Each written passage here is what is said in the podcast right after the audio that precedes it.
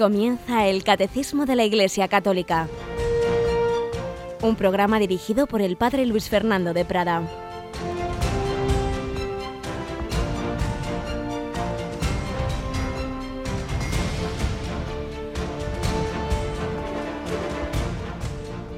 Alabado sea Jesús, María y José. Un cordialísimo saludo, queridos amigos de Radio María y un día más en este miércoles y en este 15 de julio, festividad de San Buenaventura. Tenemos hoy a Cristina Rubio, muy amiga del espíritu franciscano. Tú sabes que San Buenaventura es franciscano, ¿verdad, Cris? Buenos días. Buenos días, padre, claro que sí.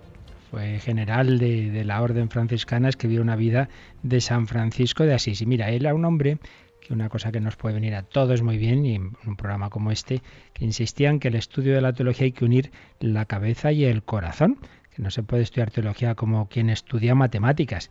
Y entonces en el, tiene un texto que recoge la Iglesia en, en el oficio de lecturas de hoy que creo que nos viene muy bien. Dice, si quieres saber cómo se realizan estas cosas, bueno, está hablando de diversos misterios divinos, pregunta a la gracia, no al saber humano. Pregunta al deseo, Pregunta al gemido, expresado en la oración, no al estudio y la lectura. Pregunta al esposo, no al maestro. Pregunta a Dios, no al hombre. Pregunta a la oscuridad, no a la claridad, no a la luz, sino al fuego, que abrasa totalmente y que transporta hacia Dios con unción suavísima y ardentísimos afectos.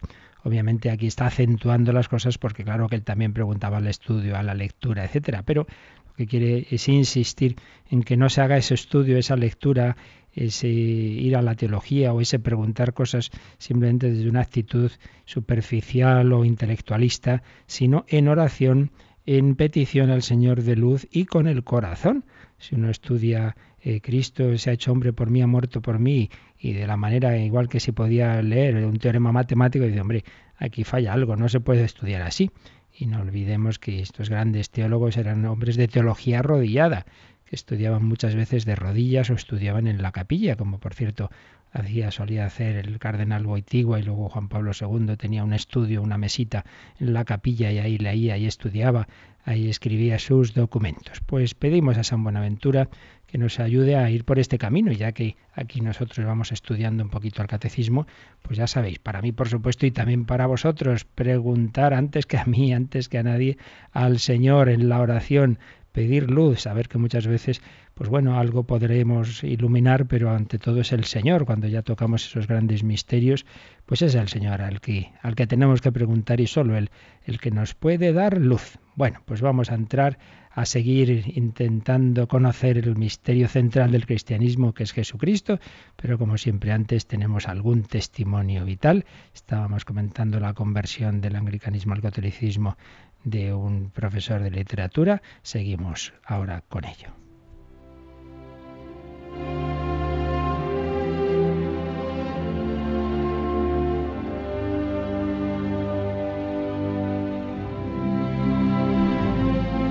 Habíamos ayer comenzado a resumir un artículo de Jesús Amado en la revista Gasestar que nos cuenta cómo recientemente el profesor de literatura Michael Ward se ha pasado de la Iglesia Anglicana a la católica. En este artículo se resume las razones que él mismo da de qué pasos fue dando eh, que, le, que le fueron poco a poco haciendo ver que la plenitud de la verdad estaba en la Iglesia Católica. Ayer vimos las primeras razones que daba. Primera, pues el famoso tema de escritura y tradición no tiene sentido eh, tener como única autoridad la escritura cuando la escritura es precisamente poner por escrito, poner por escrito la tradición en buena medida, como el Nuevo Testamento solo tiene sentido desde una tradición y cómo es la propia tradición y magisterio de la Iglesia. Además, quien dice qué libros están inspirados, con lo cual no, no se puede usar escritura sin tradición y sin magisterio y viceversa. Segunda razón paradójicamente la ética sexual, lo que a muchos les aparta de la Iglesia, a este hombre coherente que busca la verdad, le hizo darse cuenta de que la ética sexual católica tiene una gran armonía, una gran coherencia, una gran fidelidad. a la Biblia, mucho más de la que tenían ellos mismos, en, en, los años 30 había habido sínodos que habían tomado decisiones que realmente se apartaban de todo lo que durante siglos se había enseñado en, en las iglesias cristianas. Tercera razón, la figura de Pedro, como estudiando el, el Nuevo Testamento aparece claramente que hay ahí una preeminencia, un primado de Pedro y como esa figura, más allá de que los papas en la historia personalmente hayan sido santos o pecadores, pero como es un muy importante eh, para mantener la fe, confirma a mis hermanos en la fe, dice Jesús a Pedro, como era muy importante esa figura. Esto lo veíamos ayer, pero vamos a ver otras razones, otras eh, cuatro razones más que le han llevado a la Iglesia Católica. La cuarta es precisamente la Virgen María. Se empezó a dar cuenta de la importancia de María en la historia de la salvación y cuando escribió un libro sobre las herejías, eh, se enfrentó a, a, la visión que tenía nestoriana, es decir, es una herejía la de Nestorio, en la cual se hacen como dos Cristos, un Cristo meramente hombre, que sería el Hijo de María, y un Cristo Dios. Y entonces él se da cuenta que no, que no hay más que una persona, una persona divina. Dios que es hijo de María, por tanto María es madre de Dios. Y cómo María ayuda mucho a esa, a esa fidelidad, a la fe. Y escribe, desde que soy católico he encontrado que las devociones marianas han arraigado en mí fuertemente, enriqueciendo mi vida espiritual. Ella es el arquetipo de discípulo, cuyo cuerpo Dios escogió para habitar en el insondable misterio de la encarnación y el lugar dado a María en el catolicismo ayuda a explicar también, al menos en parte, por qué los católicos no han perdido la cabeza en el tema de la ética sexual, a pesar del terremoto ético modernista. Con María se afirma la dignidad de la mujer y a todos nosotros ella nos recuerda la importancia de la contemplación y de la receptividad y la necesidad de repetir hágase en mí según tu palabra. Así pues, la Virgen María fue un factor que le llevó a la plena comunión con la Iglesia Católica. Quinta razón, esa dimensión corporal y orgánica de la que se refería antes de la vida cristiana, le llevó también a la Eucaristía. Mi carne es verdadera comida y mi sangre verdadera bebida, dice Jesús en Juan 6. Como empecé a asistir a los oficios litúrgicos católicos desde el año anterior, al que fui recibido en la iglesia, tuve dos o tres experiencias intensas del Santísimo Sacramento. Solo con estar en presencia del Señor tuve extraordinarias sensaciones. Tuve experiencias similares en mi trato con un sacerdote, a través del cual sentía que estaba siendo conectado con los santos, los ángeles y la iglesia entera invisible. Es decir, le empezó a ir a la iglesia católica y por un lado estando ante, el Santísimo Sacramento, ante la Eucaristía, tuvo alguna experiencia fuerte de esa presencia de Jesús en la que creemos nosotros los católicos. Sí, sí, aquí hay una presencia muy especial de Jesús. Y también hablando con un sacerdote se dio cuenta que no era un mero hombre, que ahí estaba actuando Jesucristo. Fijaos, estos sacramentos de la Iglesia, pues como se dio cuenta del valor que tenían. Sexta motivación, pues estudiar la Iglesia de Inglaterra y la Reforma inglesa describe, siempre supe, por supuesto, que el nacimiento de la Iglesia de Inglaterra fue profundamente desdichado.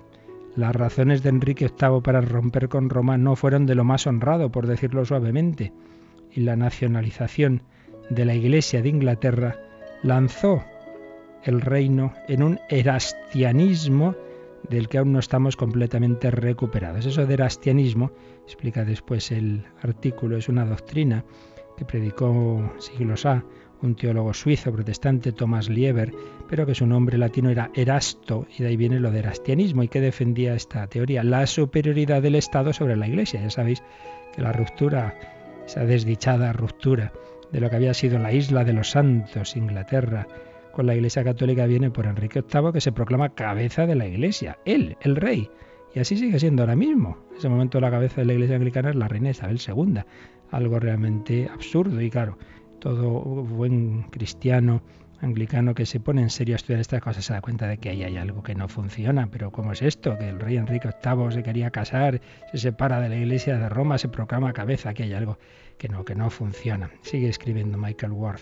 Comencé a ver los últimos 500 años de la historia inglesa, en gran parte escrita por los vencedores en esa farsa trágica, como llama Luis, ese Luis la Reforma, y que necesitaba volver a educarme a mí mismo y considerar cómo se veían las cosas desde el lado perdedor, desde el lado católico, ir abajo en el equivalente en inglés de las catacumbas romanas y prestar atención a la historia de York.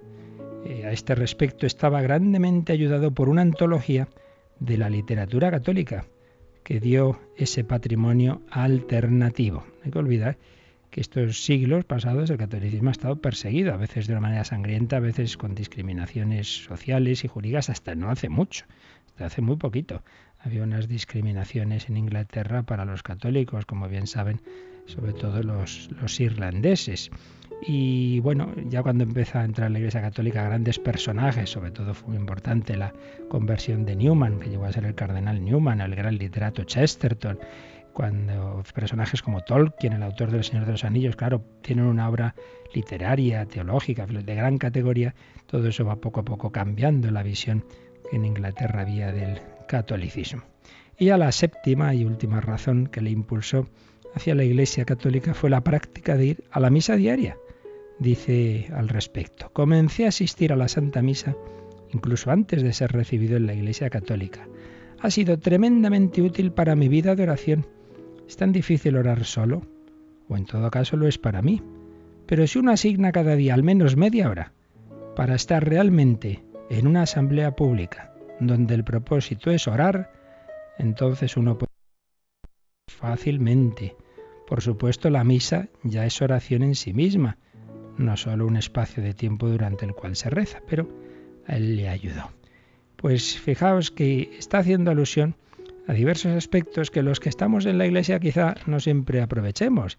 Claro, puede ocurrir que un católico de toda la vida tenga todo esto, no lo aproveche, y uno que no es católico, pues los elementos que tenga los aproveche más, y claro, al final de la vida puede acabar más cerca de Dios el no católico por haber aprovechado aquello que sí le ha llegado de, Jesucristo que nosotros que tenemos todo.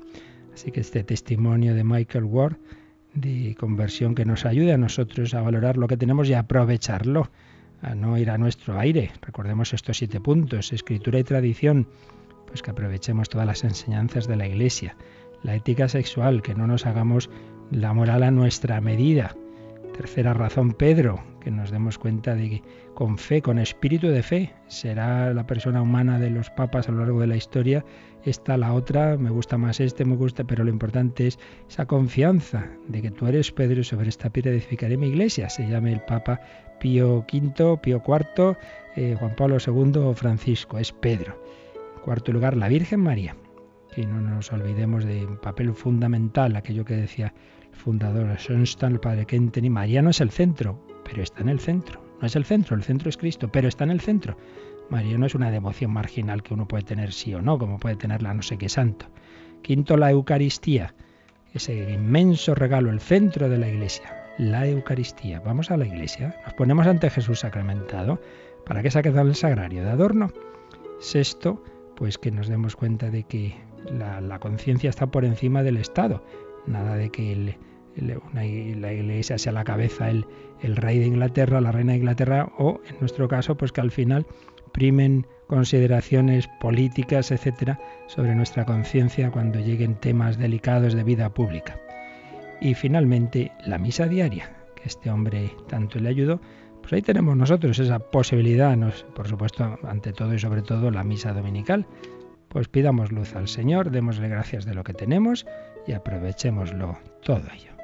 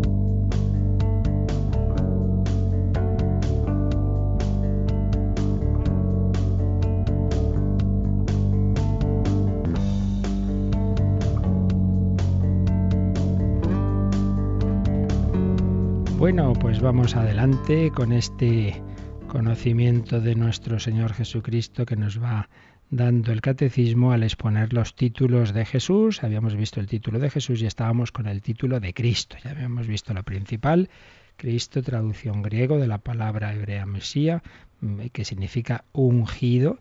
Y, ayer veíamos cómo Jesús está ungido por el Espíritu Santo, el Padre unge al Hijo en el Espíritu, que es la unción, como esa consagración es desde siempre en Jesús, pero que se fue manifestando poco a poco. Y ayer veíamos cómo hubo judíos, incluso paganos, que fueron reconociendo en Jesús al Mesías desde ya el nacimiento de Cristo, como lo, se revela a los pastores, como se revela a los magos, pero luego después en su vida pública también. Eh, un texto, por cierto, que se me olvidó, que también viene aquí citado, es el del Domingo de Ramos, cuando Jesús entra en Jerusalén y entonces es aclamado, Osana, Osana, el hijo de David. Se ponen nerviosos ahí los fariseos y Jesús dice, si los niños callaran, que son los principales que están ahí aclamándole, gritarían las piedras. Es decir, que Jesús aceptó ese título de Mesías, pero veíamos también que poniendo sus reservas, porque muchas veces lo entendían, entendían de una manera demasiado humana y tiene el Señor que hacerle reflexionar, por ejemplo, con el Salmo 110, que, en el que dice, dijo el Señor a mi Señor, y entonces Jesús dice, pero ¿quién es este? Eh, si cuando está hablando del de, Mesías como hijo de, de, David, y dice, si es hijo de David, ¿cómo es David le llama al Señor? Dijo el Señor a mi Señor. Entonces es Señor y es Hijo. En fin, les hace reflexionar que no es un hombre más, que no es un rey. Cuando intentan proclamarlo rey después de una multiplicación de panes, Jesús se esconde. Estaba ese texto de los discípulos de Maús. Nosotros esperábamos que él iba a liberar a Israel, un mesianismo meramente político. Pero nos quedaba de este número 439, que es donde aparece este ir descubriendo el, al Mesías en Jesucristo, una cosa importante, y es que viene ahí un número marginal, el 547, que nos habla de los signos, los signos, signos de que Jesús es el Mesías, que es esto de los signos, los signos del reino de Dios. Pues vamos a leer ese número, Cristina, ese número, en breve, número 547. Jesús acompaña sus palabras con numerosos milagros, prodigios y signos que manifiestan que el reino está presente en él. Ellos atestiguan que Jesús es el Mesías anunciado. Esa frase que ha leído al principio Cristina es una cita del libro de los Hechos de los Apóstoles 2.22. Eh, vamos, eh, no, la frase completa, sino la expresión numerosos milagros, prodigios y signos. Por tanto, ¿qué está aquí diciéndose? Bueno, pues claro, que Jesús, si ese Jesús iba a proclamar que él era el Mesías, pues no era simplemente decirlo, sino mostrarlo con su vida, una vida realmente asombrosa con su palabra, que veían los que le escuchaban ningún hombre hablado como él, pero también con hechos que superan las fuerzas humanas, que lo que nosotros llamamos milagros, pero en el Nuevo Testamento suele usar la expresión signo, porque no es simplemente un milagro así sin más, sino una manera de, dar como una clave, como un signo, ¿no? De signo del amor de Dios, de su poder, signos, los signos del reino tienen diversas dimensiones, pero en cualquier caso, mm, no podemos quitar esa dimensión apologética. Hoy día se tiende mucho a olvidar este aspecto, porque como no se acaba de creer mucho que Dios actúe en, en el mundo, en la materia, y incluso los que los católicos y algún teólogo por ahí, pues no, bueno, como esto de los milagros, bueno, son formas de hablar, pues no, no son formas de hablar. Si no me creéis a mí, creed a las obras, dirá Jesús en el Evangelio de San Juan. Él también tenía que dar eh, razones, por así decir, o tenía que, certificar con sus obras, con obras por encima del humano, que él estaba por encima de ser un hombre, claro, eh, de su divinidad. Y de, por ejemplo, tenemos un caso clarísimo, cuando ese paralítico que le ponen ante sus pies y Jesús dice, tus pecados quedan perdonados, empieza la gente a pensar mal quién es este para perdonar pecados. Solo Dios puede perdonar pecados. Y entonces Jesús dice que es más fácil decir, tus pecados quedan perdonados, o decir, coge tu camilla, levántate y vete a tu casa. Pues para que veáis que el Hijo del Hombre tiene poder en la tierra para perdonar pecados, coge la camilla, etcétera. Es decir, para que veáis que puedo perdonar pecados porque soy Dios, pues también como soy Dios puedo hacer un milagro, puedo hacer que este paralítico se levante. Por tanto, no podemos eliminar esa dimensión que el propio Jesús da a sus milagros, a sus signos, de que indican, eh, digamos, una ayuda a la razón humana para que ese salto de fe, de, proclamar, de profesar nuestra fe en que en ese hombre ahí está una persona divina, pues eso tiene también un, un fundamento racional.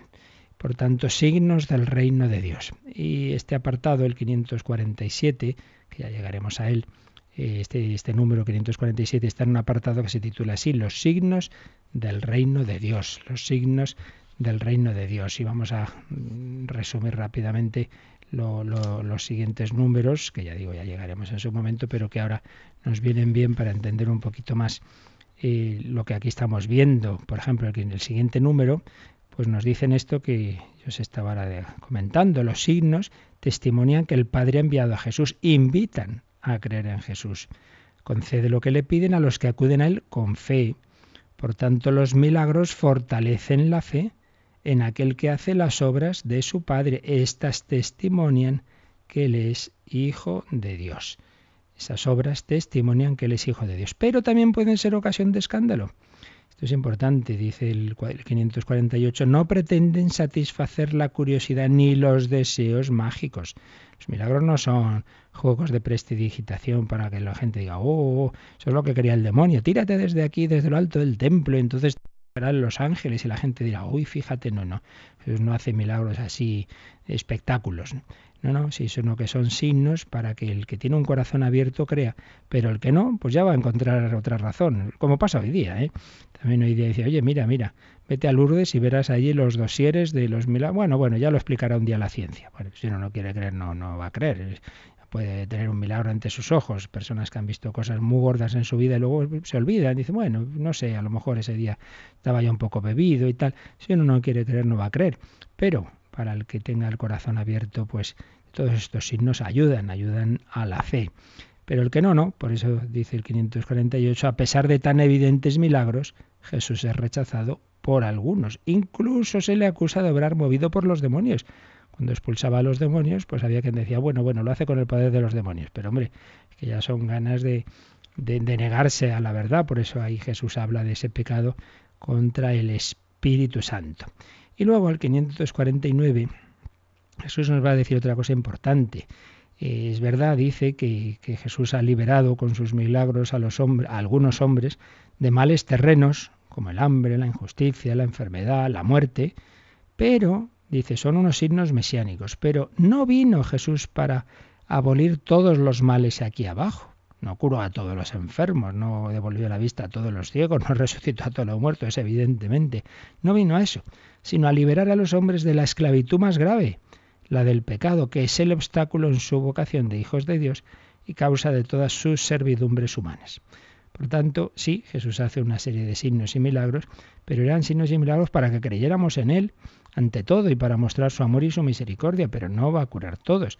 Y, ya que hemos puesto el ejemplo de Lourdes, en Lourdes hay una serie de milagros más que más que superatestiguados, pero evidentemente son muchísimas las personas que van, todas reciben alguna gracia espiritual si van con buen espíritu, claro, de más fe, ánimo, esperanza, etcétera, pero pocos los enfermos que se curan, algunos se curan, otros no, porque ah, eso el Señor sabe en su infinita inteligencia porque a uno le conviene más a él o a los que están junto a él en su vida espiritual una curación o al revés, le conviene una enfermedad. Recuerdo compañero mío, seminarista hace ya muchos años, que solía pasar los veranos parte de sus vacaciones allí, eh, ayudando a, eh, como, como guía, como camillero en Lourdes y que una vez pues había un grupo de enfermos frente a la gruta y en un momento dado una mujer que iba en, en camilla, que estaba completamente paralítica, pues vio que estaba llorando y entonces le pregunta, ¿sufre mucho? ¿Sufre mucho? Y dice, no, no, lloro de alegría. ¿Y eso? No, porque la Virgen me ha dado, me, ha dado una luz, me ha, hecho, me, me, ha hecho entender que esta enfermedad mía, pues, pues es para, para, para mi bien y, y, de aquellos por el que pide, y como que se sentía llena de una, de una inmensa alegría porque había tenido una experiencia de la Virgen María, que no la había curado, pero que había llenado su alma de, de paz y de gozo aceptando su enfermedad. Pues sí, esto, esto pasa, el Señor ante todo quiere sanar nuestra alma. Ya para estar cuerpo curado vamos a tener toda la eternidad. Ahí ya correremos con el cuerpo resucitado.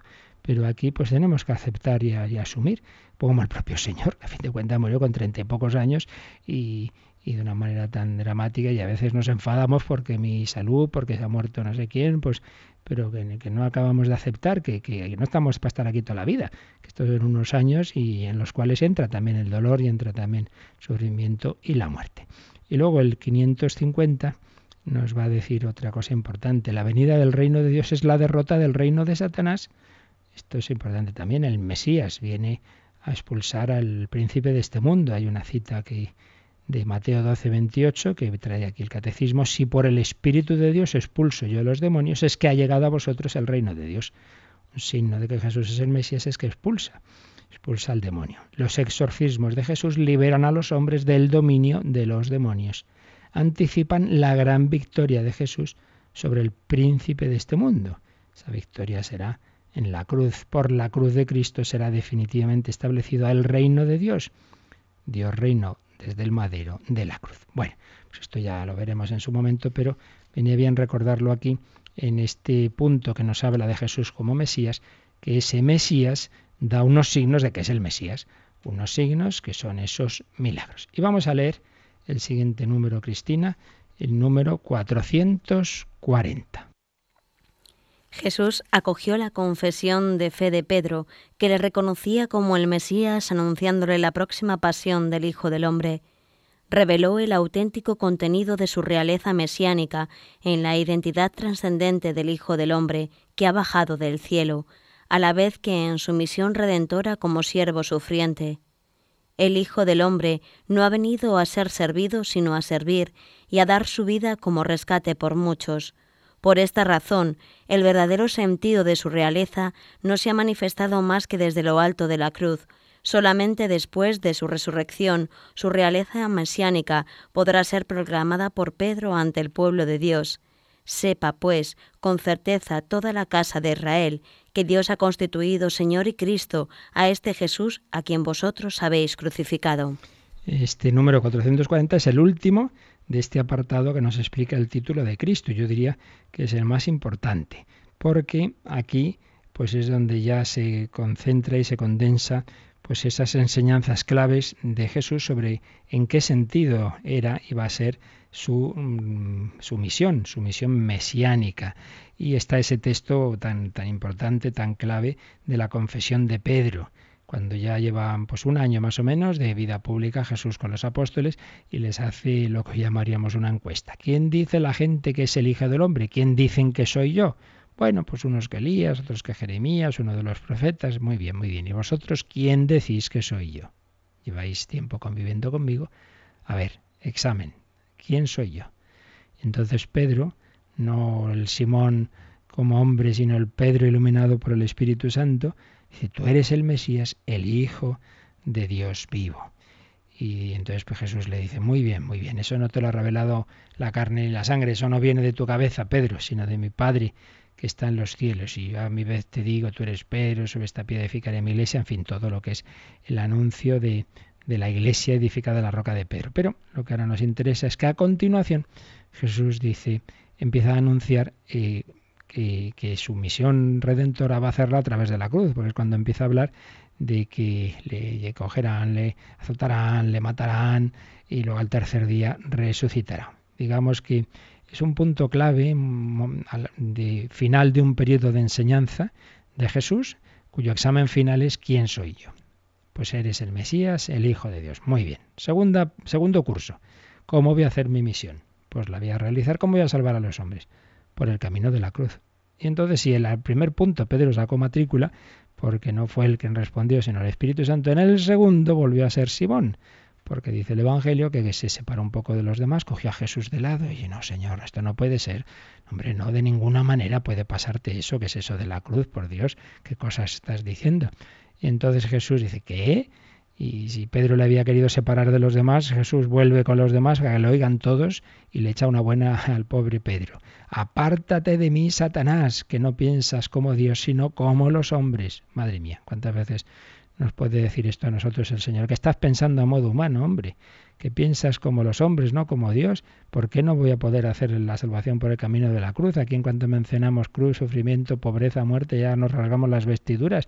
Pero hombre, que, sí, que, que, eso no puede ser, que tú quieres que yo sea un Mesías triunfante aquí a ganar, a echar, a todo el mundo, a los romanos, yo aquí el rey, tú el primer ministro, y aquí todo el mundo, ya estamos, estamos con categorías humanas, trasladamos las categorías de éxito, en vez de triunfar en la empresa o en la política, en la iglesia. Pues no puede ser, no puede ser. El camino es la humildad, es la humillación y es la cruz. Entonces Jesús va revelando cuál es su mesianismo, su mesianismo, un mesianismo que pasa por la cruz. Vamos a profundizar en este número, pero vamos a, como nos enseña San Buenaventura, a invocar al Señor en oración, no simplemente a reflexionar intelectualmente, vamos a pedirle que nos ayude también a nosotros en oración a no caer en esa tentación que cayó San Pedro de, de descartar todo lo que suene a cruz, que nos demos cuenta de que precisamente nos ha revelado su amor, su amor misericordioso, el Mesías viene a salvarnos, sobre todo nos lo ha revelado a través de la cruz.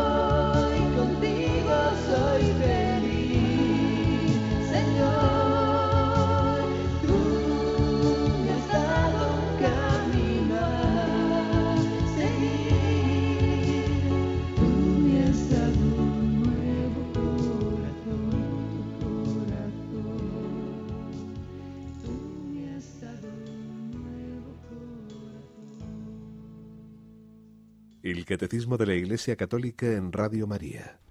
Tú me has dado un nuevo corazón, tu corazón. El Mesías quiere arrancarnos el corazón de piedra y darnos un corazón de carne, un corazón como el suyo. Estamos viendo este número 440, donde se sintetiza cómo Jesús fue expresando cómo era su mesianismo. No era un mesianismo político, no era un mesianismo simplemente de solucionarnos los problemas humanos, hubiera sido caer en las tentaciones del demonio, pues le dar de comer a la gente, un hombre muy famoso que hace milagros, todo el mundo se va detrás de él y ya está tan contentos. Pues no, no era eso. Era un mesianismo a través de la cruz y que quería llevarnos al, al triunfo definitivo de la vida eterna, pero no que aquí todo nos vaya muy bien.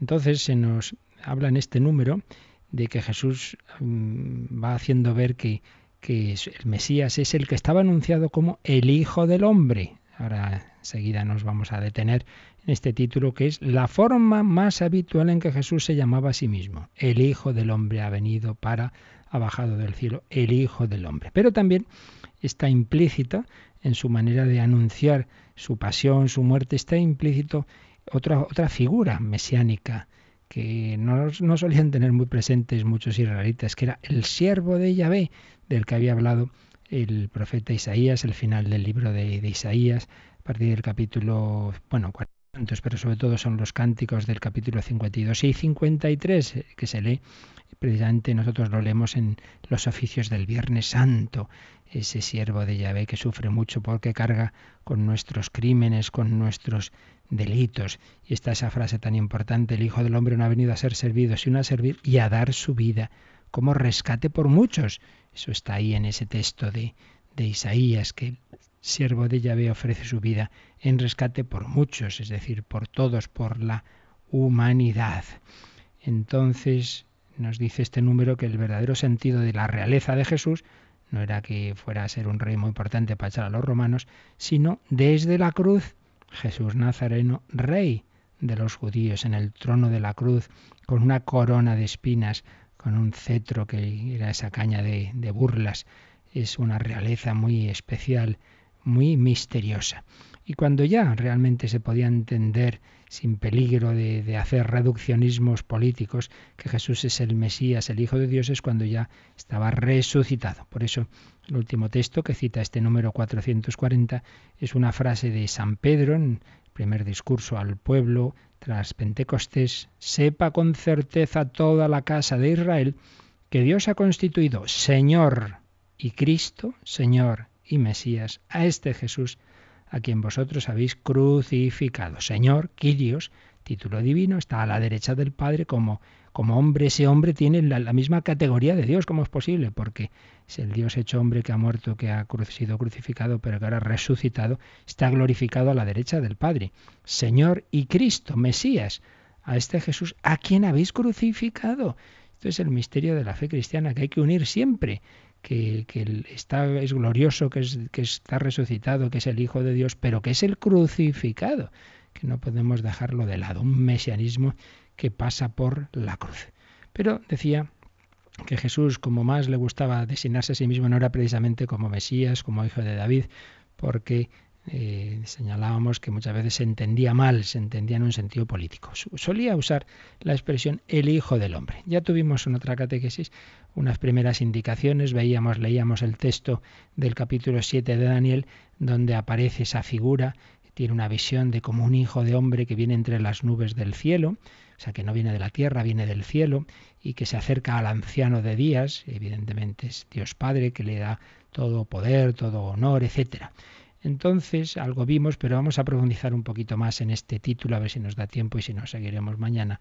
Pues lo que está aquí implícito en esta expresión, ya que Jesús la usa tanto y es tan importante, el Hijo del hombre. Lo hacemos siguiendo al teólogo jesuita ya fallecido, Jean Galot, que daba la, eh, la explicaba cristología en la Universidad Gregoriana de Roma. Hijo del hombre, de por sí es miembro de la humanidad, hijo de la humanidad, hombre, otra manera de decir hombre, pero repetimos que es, tiene un significado mesiánico que tiene que ver mucho con esa visión, con esa profecía de Daniel. Lo primero que señala el padre Galot es que la usaba muchísimo Jesús esta expresión, seguramente más de lo que aparece en los evangelios porque podemos pensar que bastantes veces en que en que la redacción final de los evangelios Jesús dice yo he venido, etcétera, realmente era el Hijo del hombre ha venido o sitios donde dice el Hijo de Dios, pues sería la manera de traducir y de poner el evangelista el Hijo del Hombre. Bueno, aquí va dando razones que de ello por las cuales podemos concluir que en efecto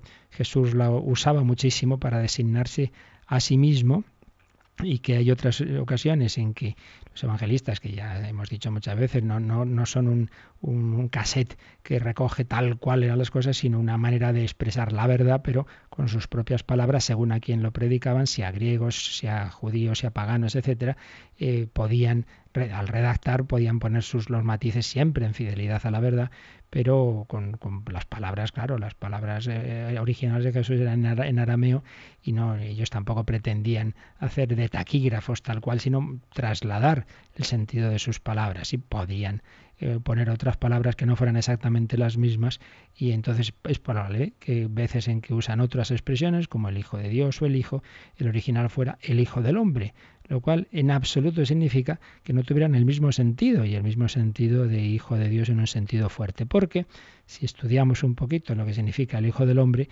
pues el padre Galot señala los siguientes aspectos. Por un lado, como siempre o muchas veces se hace alusión en esta expresión a una, a una venida del Hijo del Hombre. El Hijo del Hombre ha venido, ha venido. Esto se dice mucho, ha venido, eh, ha bajado.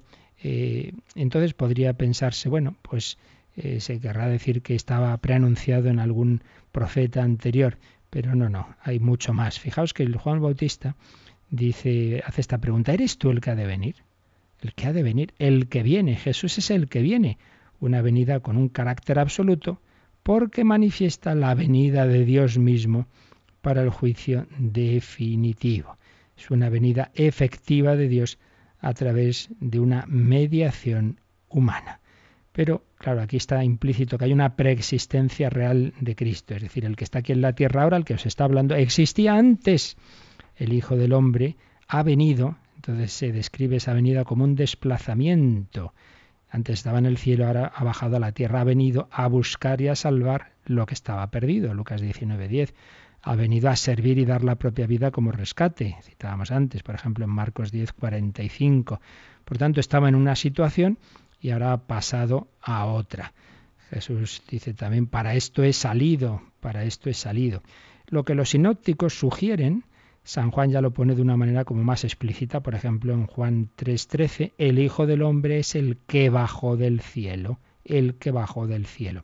Y su exaltación va a consistir en subir a donde estaba antes. A través de su muerte y resurrección y ascensión, Jesús vuelve a donde estaba antes. Venir es venir al mundo. Yo he venido al mundo como luz, dice Jesús en Juan 12, 46. Por tanto, primer aspecto del Hijo del Hombre es que hace alusión a una que existía desde siempre, pero que ha bajado, ha venido y viene a vivir una vida humana, porque es curioso que aspectos muy muy concretos y muy terrenos y muy humanos eh, también Jesús los expresa con la expresión el Hijo del Hombre, por ejemplo. Ha venido el Hijo del Hombre que come y bebe. Cuando se contrapone a Juan Bautista que ni comía ni bebía y no creíais en él, viene el Hijo del Hombre que come y bebe y, y decís un comilón y un borracho. Es decir, ese que ha venido lleva una vida humana, una vida humana, una no es un fantasma. Eh, acordaos que cuando Jesús resucitado se aparece a los apóstoles, se asustan, creen que es un fantasma, entonces Jesús, para que vean que es Él de verdad, se pone a comer con ellos, que no es un fantasma, hombre. Hay un modo de comer y de beber que es propio de la venida del Hijo. Es un, hay una total inmersión en la vida humana. El dinamismo de la encarnación llega hasta lo más profundo. El Hijo del Hombre podemos decir que es más humano que Juan Bautista quienes habían podido quedar desanimados por la austeridad de Juan Bautista, pues habrían debido aceptar al Hijo del Hombre por su aproximación más humana. Por un lado, pues preexistencia, por otro lado una vida humana, pero por otro lado ese Hijo del Hombre, esa expresión se usa para em, distintas acciones que indican el poder divino. ¿Qué, ¿Qué acciones vemos en la Biblia que son solo de Dios? Pues juzgar, juzgar solo es de Dios, perdonar los pecados solo es de Dios, dar la vida solo es de Dios, bueno, pues todo esto aparece en el Hijo del Hombre, texto que antes decíamos del paralítico, tus pecados están perdonados. ¿Quién es este? que hasta perdona los pecados, blasfema. ¿Quién puede perdonar pecados sino solo Dios? Para que veáis que el Hijo del Hombre tiene poder en la tierra para perdonar pecados. Yo te lo ordeno. Ponte en pie, carga con tu camilla y vete a tu casa. El Hijo del Hombre, verdadero hombre, tiene el poder de perdonar porque porque realmente tiene ese poder divino como hombre, pero es Dios. Y ese poder de juzgar va unido al poder de dar la vida. En San Juan aparece claramente que el Hijo tiene la vida en sí mismo y que tiene el poder de juzgar porque es hijo de hombre. Juan 5, 26, 27. La exaltación gloriosa del Hijo del Hombre tendrá como objetivo la comunicación de la vida eterna. Así es preciso que se ha levantado el Hijo del Hombre, para que todo el que cree en Él tenga vida eterna. Y en esta perspectiva se inscribe también la Eucaristía. El Hijo del Hombre da el alimento que permanece hasta la vida eterna. Si no coméis la carne del Hijo del Hombre y no bebéis su sangre, no tendréis vida en vosotros. Juan 6:53.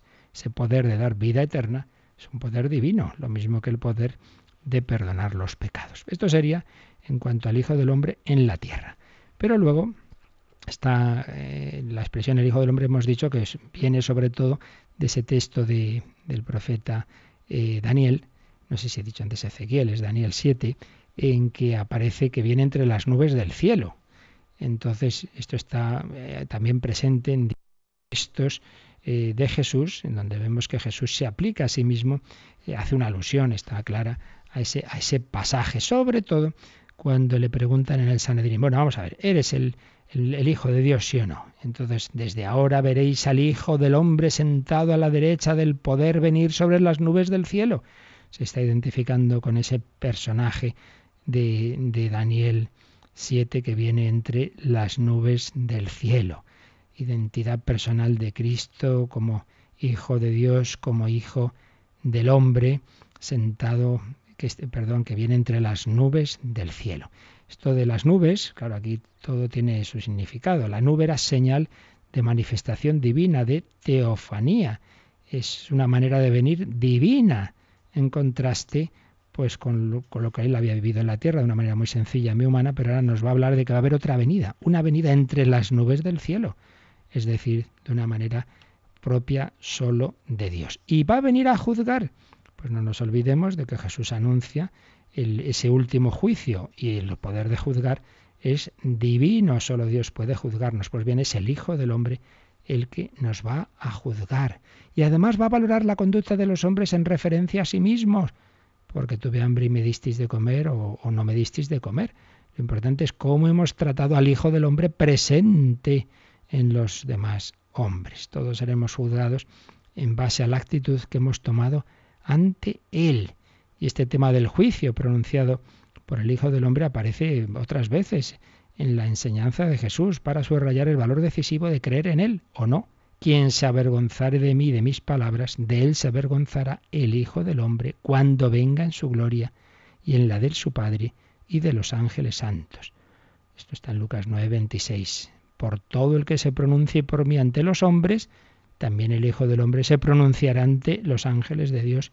Lucas 12, 8. Por tanto, posición central de referencia del Hijo del Hombre para nuestro juicio final. La humanidad es juzgada por su actitud ante Dios, por su actitud ante el Hijo del Hombre. El Hijo del Hombre es un juez que además de poder de, de, ese poder divino de juzgar, tiene el de pedir a los hombres el sacrificio total de su vida, lo cual también solo puede pedirlo Dios estar dispuestos a renunciar a todo y a poner hasta la propia vida por debajo del valor de la fe en el Hijo del Hombre. Por tanto, está claro que ese Hijo del Hombre tiene todos los atributos divinos y va a ejercitar al final del mundo ese poder total sobre las fuerzas del mal. El Hijo del Hombre enviará a sus ángeles y recogerán de su reino todos los escándalos y a todos los obradores de iniquidad y los arrojarán al horno del fuego. El reino es tanto el del Hijo del Hombre como el de Dios. Bueno, nos quedan más aspectos a destacar de que está implícito en este título, implícito o explícito en este título del Hijo del Hombre, según lo resume el Padre Galot, pero lo seguiremos haciendo mañana. Vamos a dejar estos últimos minutos para un poquito reflexionar todo ello, para orarlo ante el Hijo del Hombre, ante el Emmanuel, con ese himno que tuvo la JJ de Roma 2000, Emmanuel, Dios con nosotros, y también para quien quiera escribir o llamar alguna pregunta, alguna consulta. Participa en el programa con tus preguntas y dudas. Llama al 91 153 8550. También puedes hacerlo escribiendo al mail catecismo arroba radiomaria.es. Catecismo arroba radiomaria.es.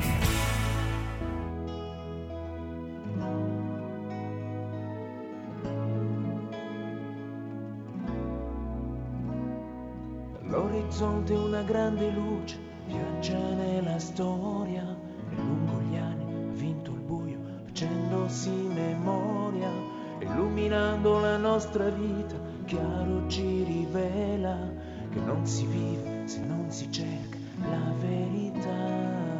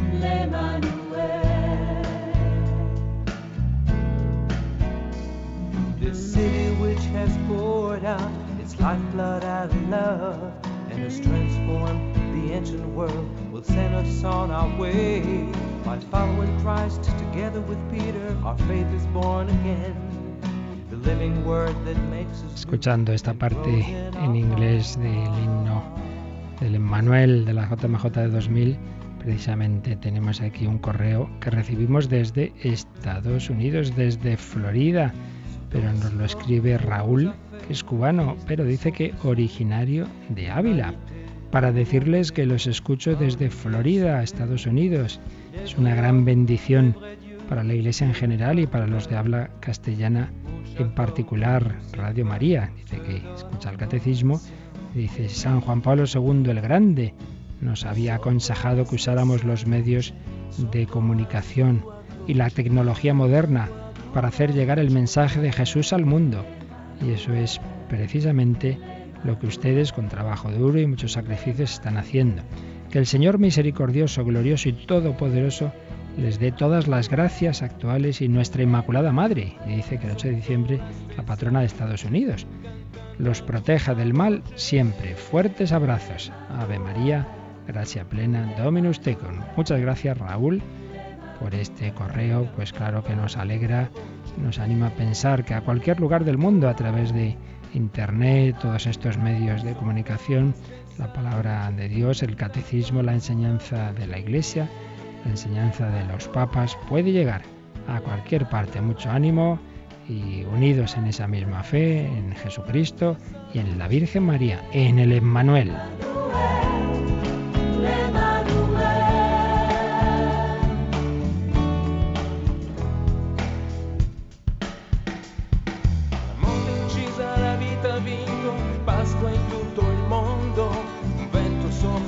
Y de más cerca alguna llamadita, Cris. Tenemos una llamada de Charon, dice que mm, ella reza con Radio María de día y de noche y quiere saber si este tipo de oración le vale. También reza por la calle y dice que bueno, pues se distrae mucho cuando reza, pero no sabe hacerlo de otra forma y que si esta oración cree que tiene fruto. Bueno, claro que sí. Como siempre digo en este tipo de consultas ya tan personales, lo que yo diga, pues ponerlo siempre entre paréntesis e intentar hablarlo con alguien que te conozca personalmente, ¿verdad? Una consulta más personalizada al, confesor, al- a alguien cercano. Pero bueno, hablando en general, que decir que cada uno aquello que ve que le ayuda, que le acerca al Señor, a la Virgen, pues todo es bueno. O sea, si se trata de, de estar en comunicación con el Señor, con la Virgen, con los santos, los ángeles, pues cada uno lo que le ayude. No hay dos caminos iguales. Hay que distinguir eso sí. Esto es importante, lo que sería un momento específico, digamos, dedicado solo a la oración, y luego que todo el día podamos hacer muchas cosas y mientras las hacemos también tengamos una dimensión de oración. Empezando por lo segundo, pues eso, uno va por la calle, va rezando, obviamente se distrae, pues es normal, está haciendo muchas cosas, pero a la vez en relación con Dios, pues pues muy bien, eso es estupendo, no hay ningún problema. Otra cosa es que luego siempre es conveniente que tengamos tiempos dedicados solo a la oración. Entonces ahí es donde esforzarse más en buscar el mejor momento, el mejor sitio, una ayuda, puede ser un libro, pues, pues, la, iglesia a ser posible, eh, o estás en tu casa, pues recogerte en un sitio que no se te moleste, poner una imagen, en fin, ahí es donde hay que hacer un esfuerzo de, de quitar distracciones. Por mucho que lo hagamos, siempre, salvo que estemos en éxtasis místico, ¿verdad? Pues salvo eso, normalmente uno se va a distraer. Pero, digamos, dedicar un tiempo especial a la oración, ahí es donde ya a veces más falta una ayuda, una dirección espiritual, como estoy explicando en nuestro programa, ¿no? El Vida en Cristo, que estamos hablando de la dirección espiritual. Por eso, repito, que estas consultas ya más personales siempre es bueno que las hagáis a un director espiritual, a un confesor, a un sacerdote, a una persona experimentada. Pero bueno, hablando en general, que esté muy tranquila, que todo lo que uno hace buscando la comunicación con Dios y desde luego Radio María es una de sus de sus tareas y de sus principales misiones, el ayudar a todos nosotros a hacer oración. Muchos curas me han dicho que a veces van en el coche y dicen, ay, mira qué bien, ahora rezo vísperas pues, pues con Radio María o, o rezo el rosario o lo que sea. Pues todo es para gloria de Dios. Muy bien, pues lo dejamos ya, seguiremos mañana explicando ese título tan bonito del Hijo del Hombre y que Él, que es el Hijo de Dios hecho hombre, nos bendiga. La bendición de Dios Todopoderoso, Padre, Hijo y Espíritu Santo, descienda sobre vosotros. Que paséis un feliz día en el Señor.